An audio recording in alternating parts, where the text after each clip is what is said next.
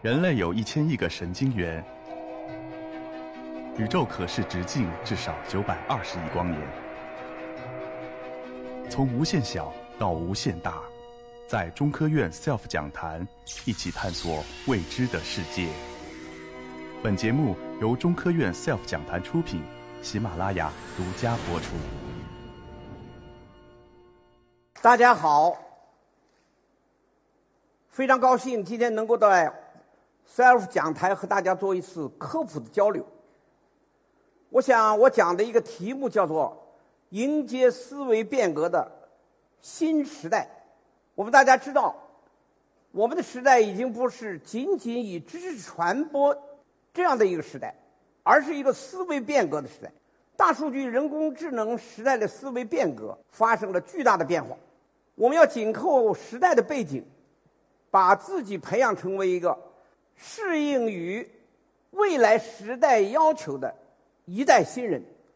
呃，我们大家可以看这个屏幕上这个画，这是个什么画呢？这是在美国的著名的探索馆里边，它有一个叫做“科学和艺术”的展项。那么这个轮子呢，它上面有一个悬列线。啊那么当时我就问这个设计者：“那么这个展项有没有原理？”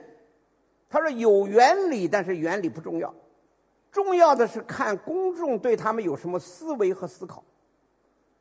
也就是他们的教育理念已经向着人们根本的诉求、根本的素质角度去说了，而不是说在知识层面。因此，这个正像是。”美国的 Aztec 的主席 Leslie 他说的，他说，在科学观察和创新活动当中，重要的不是看获得多少知识，而是要学会思考与提问。那么在这可以说，我做了这个开场白之后，就是今天我主要是讲的，也就是说。思维变革这样一个问题。那么，第一方面呢，我们就要来看看世界科学教育的重大变迁。因此，我们要学会思维变革。在上世纪中叶，可以说发生了一个震撼全球的事情。大家都知道，前苏联发射了第一颗人造卫星，世界当时的科学教育发生了重大的变化。美国人认为。他们落后于苏联了，所以他们是对美国人是最大的耻辱。他们要改革教育，所以当时就是批判了杜威的实用主义，而推崇布鲁纳的发现法。当时有一位科学家叫做弗兰克·奥本海默，是个物理学家，他就在旧金山的啊这个一个马棚里头啊，就是我们图右边这个，建立了旧金山的探索馆。那么，弗兰克·奥本海默建立这个科技馆的意图是什么？就是根据布鲁纳的发现法，不是搞简单的知识传播，而是要着重培养人的创新思维、创造力，把科学教育提高到一个新的层面。我想大家都去过中国科技馆。中国科技馆从本质上来讲，它不是搞知识传播的，它是搞让人们学习。创新思维，学习科学的思想、科学的方法，是为造就一代新人所推进的一种新型社会科普教育。那么，我想这个大家可以说在座的，呃，几乎没有人不去。但是，我想那么众多的展项，我就不想多讲了。那么，我就举一个例子，这个就是大家所熟悉的，叫做最速降线。什么呢？就是把两个球同时放在上面，那么这个展项上面一个是直线，一个是曲线，看谁两个球谁先到。结果怎么样呢？很多人认为是直线先到，结果实际上是曲线先到。那为什么呢？因为直线实际上是一个球在上面的直线匀速运动，它和速度是一次方的关系。而这个球，它通过这个一个这个弯曲的这个轨道的话呢，上边实际上是加速运动，加速运动和速度平方成正比，所以它走得非常快。后半截是惯性运动，所以总的来说它时间短。他们通过这个例子说明什么？说明了，就是看问题不要被表面现象所迷惑，它不是一个几何问题，它实际上是一个物理问题。所以，可以说奥本海默创建的这些展项，已经把我们带到了一个怎么样改变思维方式来看问题的这样的一个境地。所以，美国探索馆他就提出来了，要改造世界的学习方式，促进教育的进步。干什么呢？可以这样说，要从学习知识，怎么样培养到学习思维方式。从这个意义上，我们看有很多的例子，怎么样来改变自己的思维方式呢？比如从观察和发现。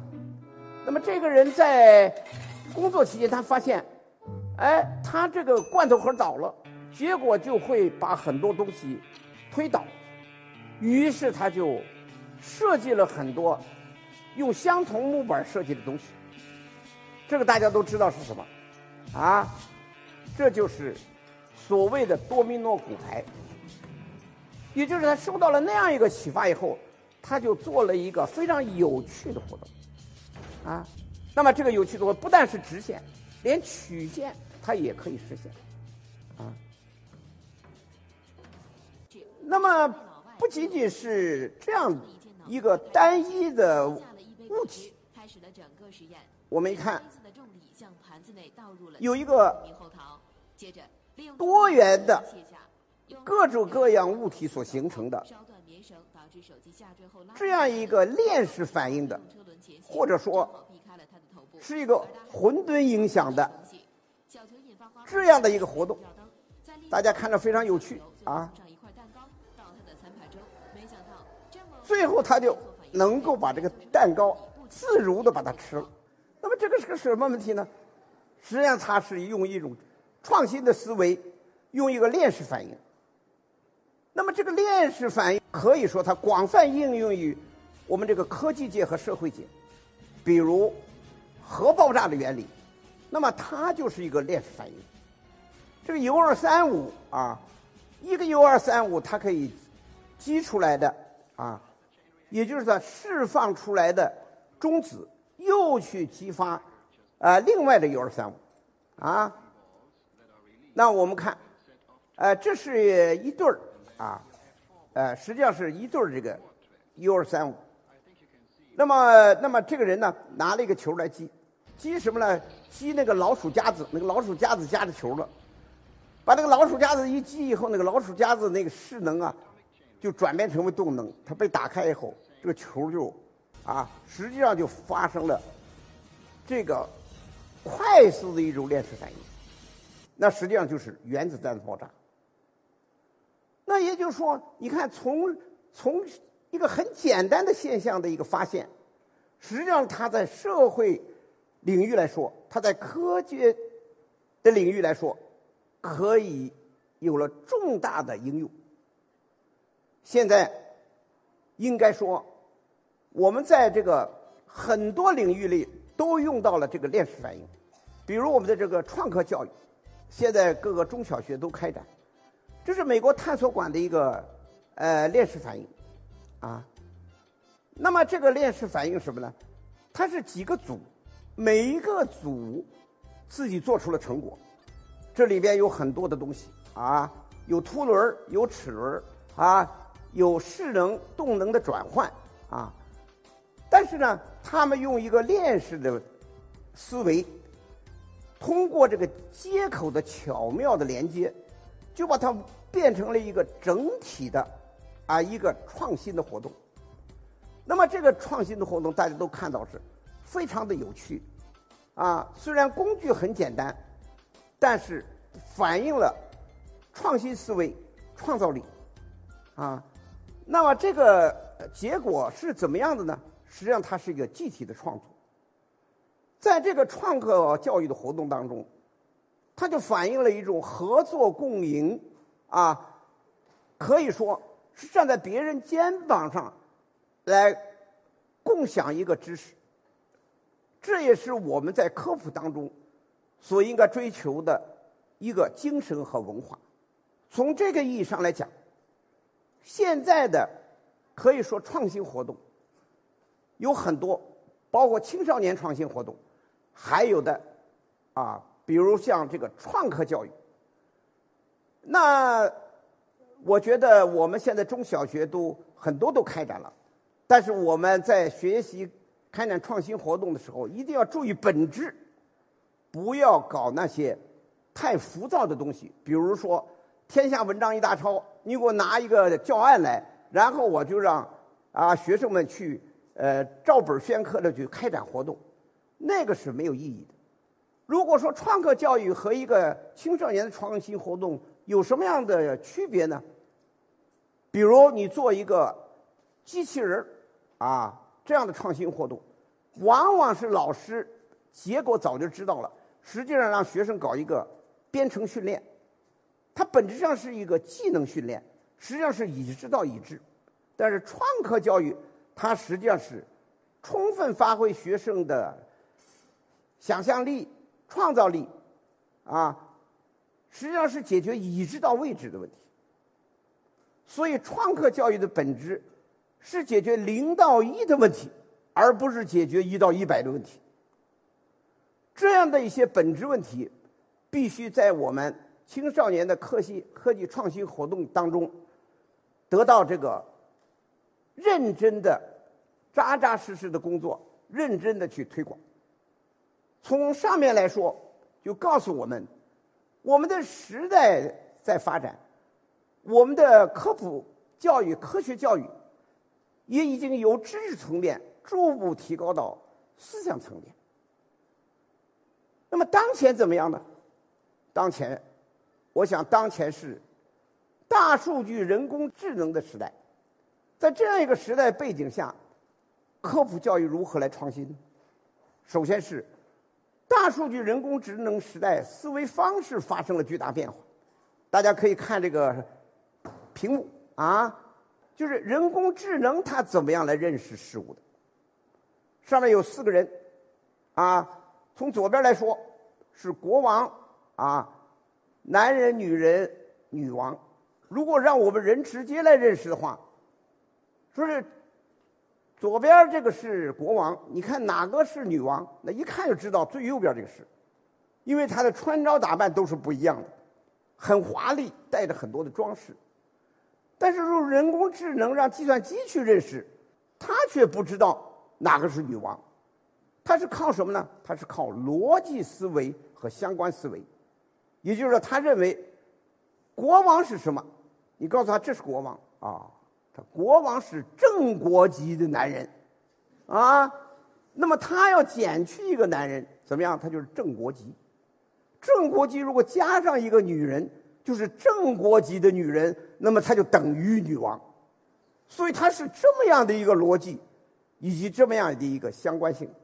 那么可以说，人工智能的思维，它已经和现在人的有了很大的区别。那么第二个，比如大数据的应用，在沃尔玛超市里头发现了，啤酒和尿布放到一块儿去，这个啤酒就畅销。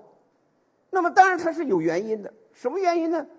就是家庭主妇出不了门所以怎么样呢？就让老公说下了班以后啊，你顺便到沃尔玛超市买点尿布回来。但是个老公感兴趣的并不是尿布，他感兴趣的是啤酒，所以他顺手就拿着啤酒走了。因而他们两个放在一块以后怎么样呢？啤酒畅销。但是大数据的应用什么呢？他只追求相关性，而不追求因果关系。老板不去研究那些因果性，而他是只是说研究大趋势。所以他就只是把尿布、啤酒放在一块儿，只要畅销就行了。所以，大数据的应用重视大趋势，用大趋势预估未来，啊，做出了重要的规划。做出了我们战略性的啊一些思考。所以，大数据的应用，它又是另外的一种思维方式。从这个意义上来讲，我们就应该在青少年的创新活动当中，要开展多元的思维方式的活动，来培养他们的创新思维，比如跨界思维，啊，不要让老在一个学科里头来来来来鼓球。你比如说，这个是什么？这是自行车运动员赛跑的时候一个喝水器，他不能去端杯子费时间，他手把上有一个喝水器，一摁，怎么样？这水就滋，呲到他嘴里了。这个喝水器怎么做的呢？是用心脏瓣膜的原理。我们大家都有脉搏，啊，心脏一啊一挤，咕咚，你你就知道脉搏一动，这个心脏白膜出来。血就被啊挤压出来了，所以你看，一个运动员的喝水器竟然运用到了心脏瓣膜这样的，实际上它是一个跨界的应用，啊，第二个叫做缜密思维，实际上来看，也就是要多方位的啊，多渠道的啊，多维度的来考虑一个事情。对于一个科技创新活动，要让青少年们分析出什么是主要矛盾以及矛盾的主要方面，这就要运用缜密思维来处理一个创新问题。这是什么？超前思维。可能大家都在还是按照那种常规思维来考虑的时候，你就要打破常规啊！好像天马行空一样的来个头脑风暴，啊，来率先想出一些新招来，这对于一个团体来讲，创新的团体将会发生激励的作用，啊，所以超前思维也是应该激励青少年在创新活动来进行的。那么还有就是深度思维，比如说两个人同样听一个故事。一个人用英文讲，一个是用俄文讲。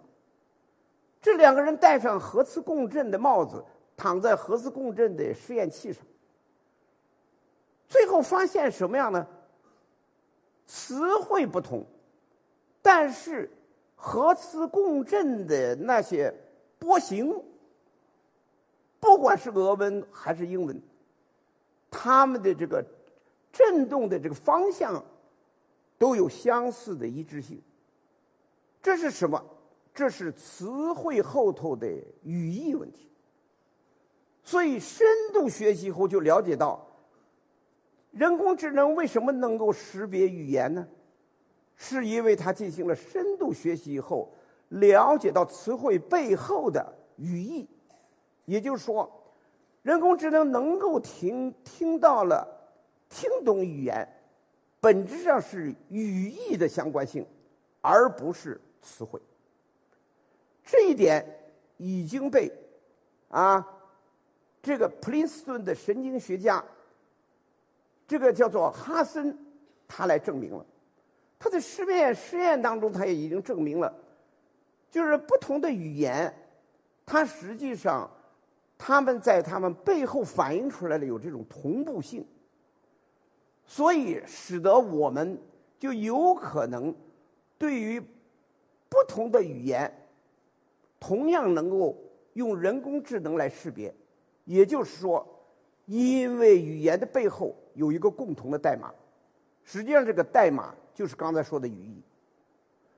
所以，当前的科学技术的飞速发展，我们必须是不是表面的学习？而是要进行深度的学习，啊，从这个意义上来讲，特别是要关注的，就是要通过什么样的方式能够产生创新思维呢？比如说，在座的很多的老师们，都是带领着同学们来进行了 STEAM 教育。STEAM 教育实际上是跨学科的，啊，以工程为基础的一种综合性的教育。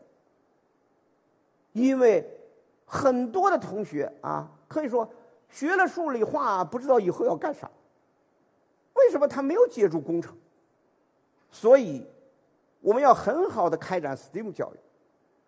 大家也要注意，STEAM 教育后边加了一个 A，啊，A 是什么？A 是人文，不仅仅是艺术。也就是说，教育的目标来看，不仅仅是科学技术，而且有人文文化。也就是我们培养人的目标是什么？要培养那些有诚信、有社会担当、有责任的。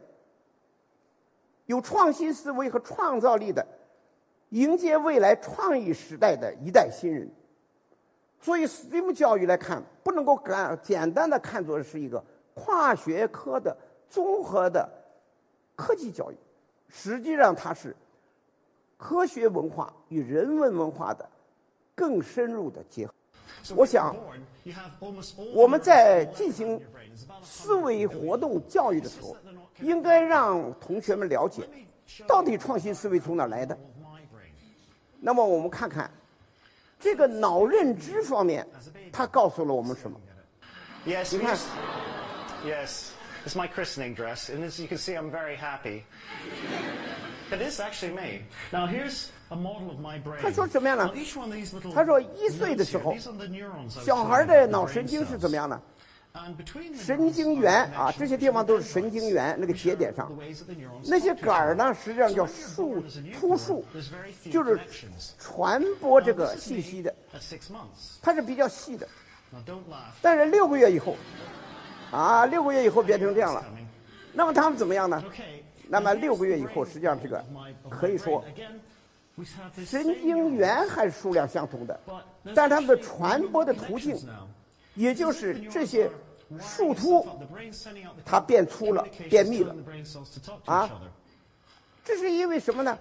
因为它在长大了六个月了，因此他看得多了，见识广了，所以神经元受到了刺激就成长。那么这个孩子已经长到三岁了，啊，那么长到三岁以后怎么样了？你看看，它的神经元虽然是差不多，但是它们的突触、它们的连接就更加密切。这说明我们青少年一定不能够光在课堂里头，而要走出课堂，进行实践性的活动，也就是现在我们开展的研学计划。我们要很好的在这个当中来进行实践性的探索与发现。来提高自己的创创造思维和创造力。那么，怎么样来运用创新思维和创造力呢？那么，就是说每个青少年最后都应该做出成果。我现在就用一分多钟来演一个戛纳电影节的短片，请大家来看一看这个创作者。是用怎么样的想象力和创造力，来创造出这个影片的呢？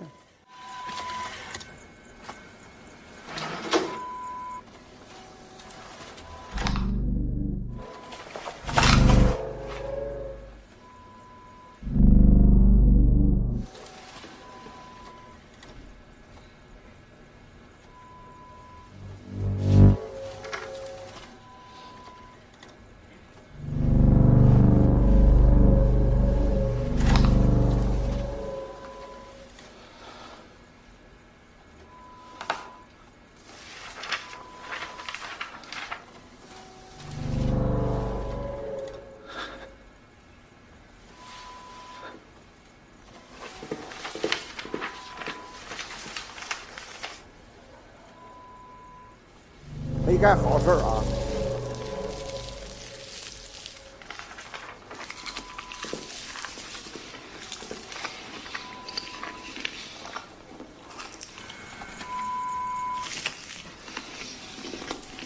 更大的胆子在后边。